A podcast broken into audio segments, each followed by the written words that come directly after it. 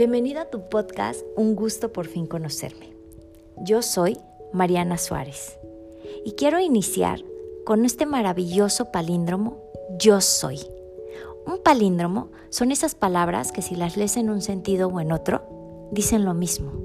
E inicio con esto porque desde, desde ahí nos refleja nuestro ser, la fuerza de nuestro ser y desde ahí empieza todo nuestro poder. Así que yo soy Mariana y te contaré un poco de mí y de mi historia.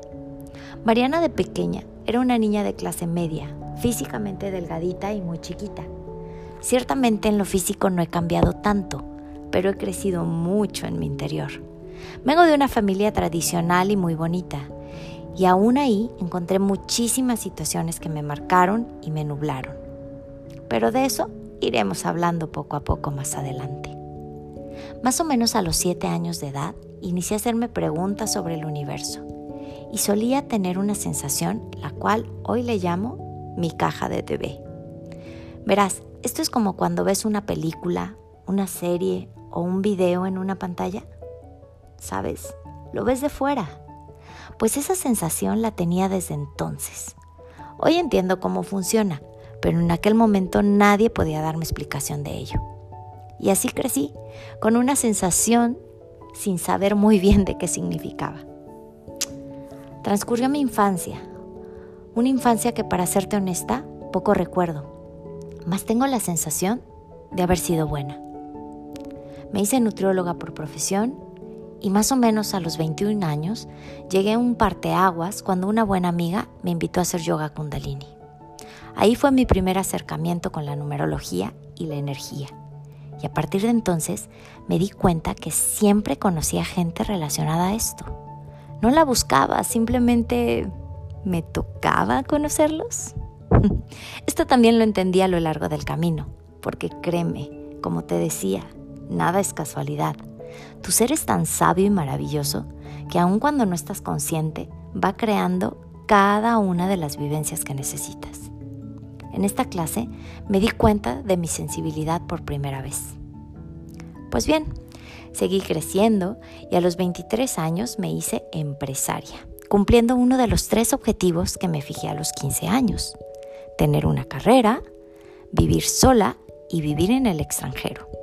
Para ese entonces estaba cumpliendo dos de tres y me fui a vivir a Colima, en donde aunque no lo sabía claramente, yo me relacionaba increíblemente bien con la energía del dinero, la seguridad, la confianza, entre otras cosas.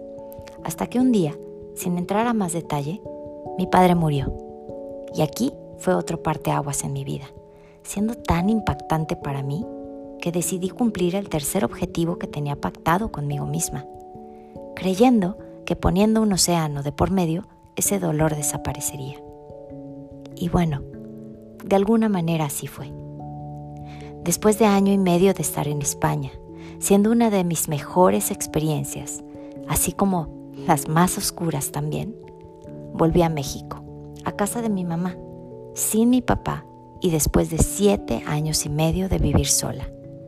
No te voy a mentir, no fue nada fácil y teniendo aquella vibración tan baja, creé lo que yo llamo la burbuja del zombie. ¿Sabes qué es un zombie? Es ese que está muerto en vida. Y así, como una espiral que tiene dos sentidos, yo me encargué de sumirme cada vez más en una espiral descendente, hasta llegar a un momento que fue insostenible. Y fue aquí el inicio de mi caminar. Y aunque en su momento parecía y se sentía muy doloroso, hoy, hoy me siento profundamente agradecida de cada uno de esos eventos pues me llevaron a hacer el viaje más maravilloso, que es regresar a mí. Y puedo decirte hoy que no cambio nada de lo vivido. No cambiaría nada de la paz que siento de ser tal como yo soy. En el siguiente episodio te contaré de la importancia de reconocer y aceptar dónde estás sin juicio para crear las condiciones que te permitan crear desde tu ser y no desde tu mente.